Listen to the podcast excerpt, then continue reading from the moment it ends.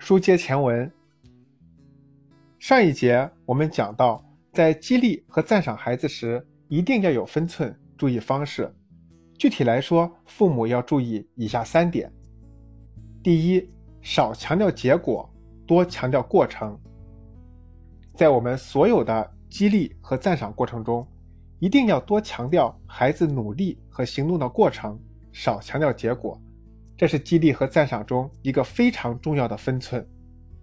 父母善于把握这个分寸，就会让孩子产生一种自我效能感，一种行动的欲望和冲动，下一次也会做得更好。相反，如果你只看结果不看过程，孩子一旦做不好，就会产生焦虑、担忧和恐惧感。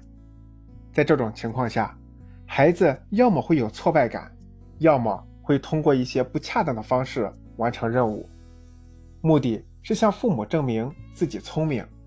这样的方式显然不利于孩子增强自我效能感。第二，不脱离实际。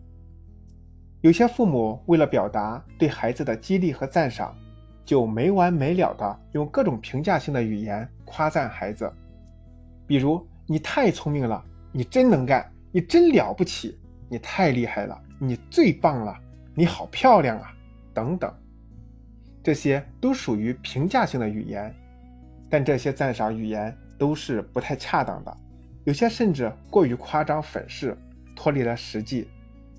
这些也许能暂时让孩子感到愉悦，但对于提高孩子的自我效能感并没有什么帮助，也达不到好的教育效果。我们要记住，任何对孩子的评价。都应依托于事实，而不是夸大虚浮。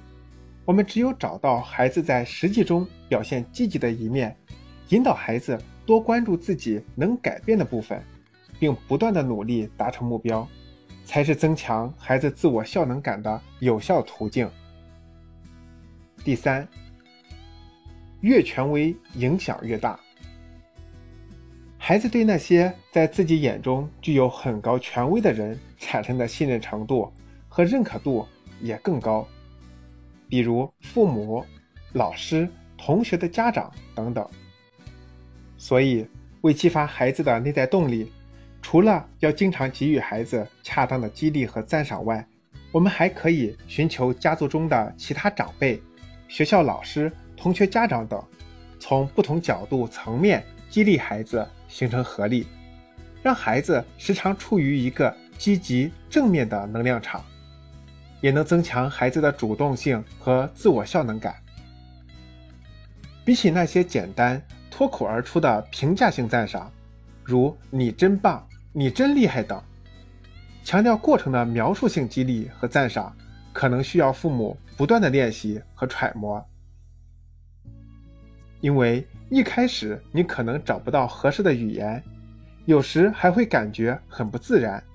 但为了帮助孩子，我们还是需要不断尝试，并且严格按照要求去做。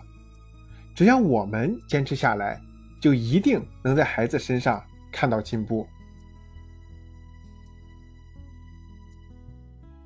如果喜欢主播的分享，欢迎您点赞、关注、订阅专栏，也欢迎您留言评论。咱们可以一起继续交流，赠人玫瑰，手留余香。谢谢您。